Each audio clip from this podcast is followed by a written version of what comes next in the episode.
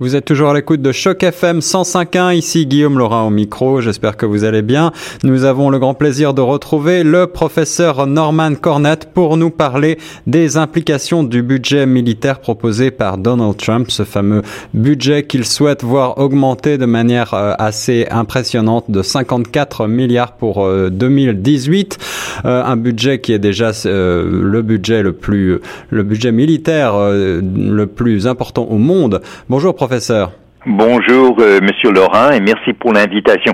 Et vous avez raison de souligner qu'il s'agit du budget militaire de loin le plus important. D'ailleurs, les 14 pays qui suivent les États-Unis, euh, tout ensemble, euh, c'est quelque chose comme 640 milliards de dollars, alors que les États-Unis visent maintenant, euh, avec Donald Trump, euh, une augmentation de 10% euh, qui se chiffre à peu près entre 603 et 604 milliards de dollars, donc une hausse historique dans le budget militaire d'à peu près 10%, pas loin de 10%.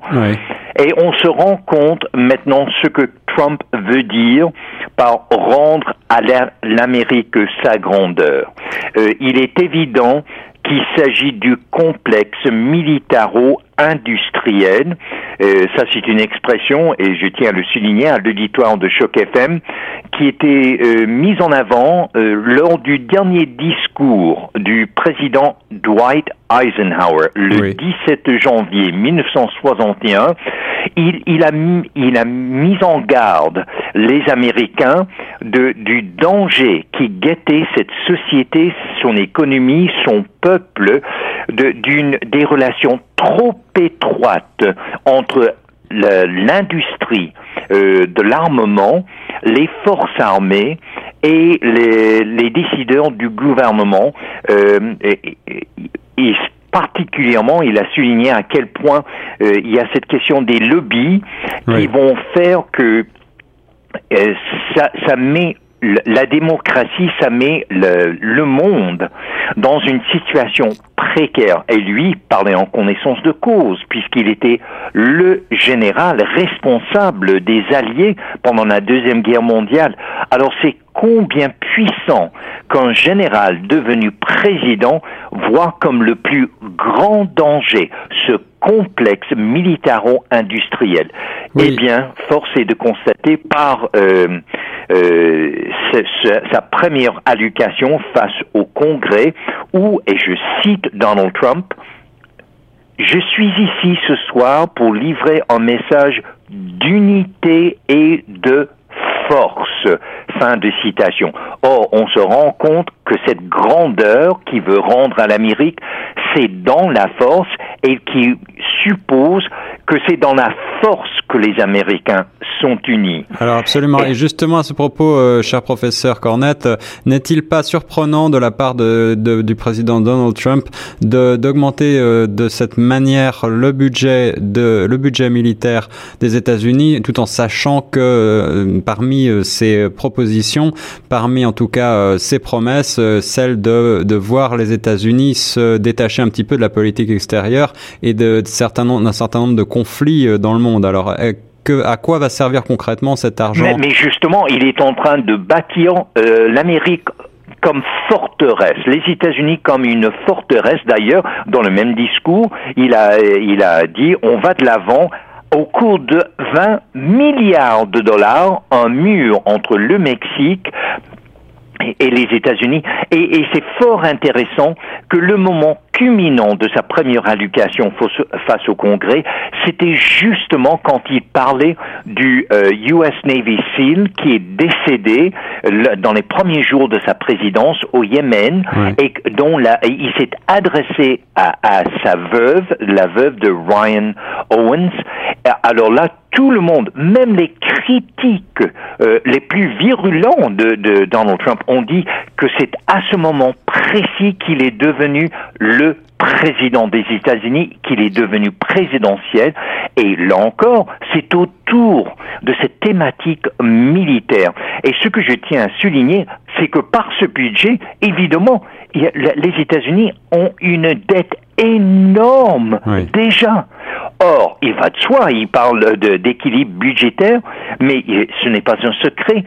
Alors, si on hausse de façon historique le budget euh, des dépenses militaires, eh bien, ça sera au dépens d'autres services, services sociaux, euh, euh, en médecine, en éducation et, et, dans le bien-être social.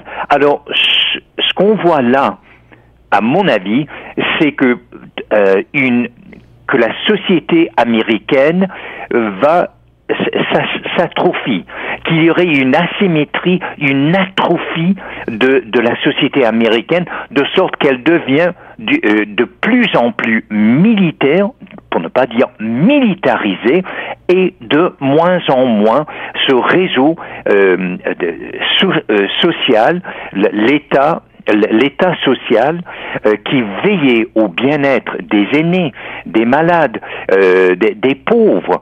Et, c'était, n'est-ce pas, le, le tendon d'Achille de, euh, Lyndon Baines Johnson qui avait proposé The Great Society. Mais qu'est-ce qui s'est passé? La guerre au Vietnam. Et je tiens à souligner dans le, dans le discours de Donald Trump, il disait, et là encore, je cite, nous sommes un peuple avec un destin. Nous saluons le même drapeau. Nous sommes faits par le même Dieu. Fin de citation. Avec un destin. Alors comment est-ce que euh, Trump justifie ses dépenses euh, énormes militaires? Eh bien, c'est par euh, l'exceptionnalisme américain. Nous sommes le peuple élu et cela nous permet et cela nous oblige à nous armer, à, à, construire cette forteresse comme la citadelle de la démocratie sur la planète Terre.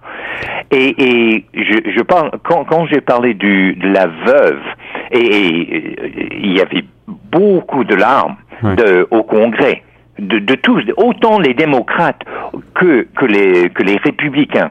Pourquoi est-ce que c'était un message euh, d'unité à ce moment-là? Parce que les États-Unis, maintenant, à tout, et ça je le dis en tant que spécialiste en sciences des religions, à toute fin pratique, on a sacralisé le militaire américain. C'est-à-dire, et ça c'est l'expérience amère de, et je, là encore, je parle de la guerre au Vietnam. C'était une grande erreur. Mais une plus grande erreur, Monsieur Laurent, c'est d'avoir renié, d'avoir renoncé, d'avoir rejeté les soldats, les vétérans, les, les, les, les, morts et les amputés de la guerre au Vietnam. Or, les États-Unis ont vécu euh, dans la conscience collective une honte face à cette défaite amère de la guerre au Vietnam. Et s'il y a une chose qu'on ne peut plus faire aux États-Unis, c'est de critiquer le complexe militaro-industriel. Et ça, c'est au grand dépend de la société, de l'économie, parce qu'on voit plutôt que d'avancer dans la haute technologie, euh, et, dans l'énergie renouvelable, on va dépenser littéralement 600 entre 603 et 604 milliards de dollars seulement en 2018 pour créer des porte-avions, des chars blindés, des bombardiers. Mais tout cet argent-là, c'est dans les effectifs qui sont à toute fin pratique, qui ne, qui ne produit rien pour les Américains, Qui, ne génère rien pour les Américains. Et alors, professeur, derrière les derrière les symboles, derrière euh, toute euh, l'affectivité qu'il y a eu avec ce discours, derrière euh, ce complexe militaro-industriel dont vous avez très bien parlé, qu'est-ce qu'il faut voir exactement? On a vu que les entreprises privées qui travaillent avec le Pentagone ont vu leur cotation en bourse augmenter après ce discours de Donald Trump. Justement, donc, il a pour pour les, financiers, pour les économistes, il a livré la marchandise. Et évidemment, on voit que c'est c'est une vision désuète. C'est une, c'est un concept révolu des États-Unis. Au lieu de regarder vers l'avenir, c'est un retour à ce que Dwight Eisenhower disait. Il faut éviter à tout prix de tomber dans ce piège-là. Hmm. Parce que quand on parle des contrats, et c'est pas pour rien, dans les, alors qu'il était président désigné, qu'est-ce que Trump faisait? Il faisait venir Boeing, il faisait venir Lockheed, il faisait venir toutes les grandes de l'industrie des armements. Or, qui plus est, sur l'échelle sur, planétaire, il, il vient de relancer la course aux armements. La course aux armements. Alors, la, la Chine, la Russie ne vont pas rester euh, euh, sans, réagir. Absolument. Alors, tout ça, et, et, je tiens à dire en tant que professeur universitaire, alors là, on sait très bien où ira les fonds de recherche dans les universités. Tout à fait, tout à fait. Ça sera pour pour le militaire. Alors, vous voyez à quel point il y a là un déséquilibre dans la société, dans l'économie et même dans l'éducation. Tout sera axé maintenant pour militariser davantage les États-Unis. Et c'est pour cela, je dis, il vient de nous lancer avec une vision atrophiée, asymétrique de, de la société américaine, de son économie et, et, de sa population. Merci professeur pour cette analyse sur euh, les implications du budget militaire qui vient d'être présenté par le président américain Donald Trump. On se retrouve très bientôt pour euh, de nouvelles analyses sur la politique internationale. Avec grand plaisir, monsieur Laurent, et merci à Choc FM. Merci à vous. On reste sur Choc FM 105.1.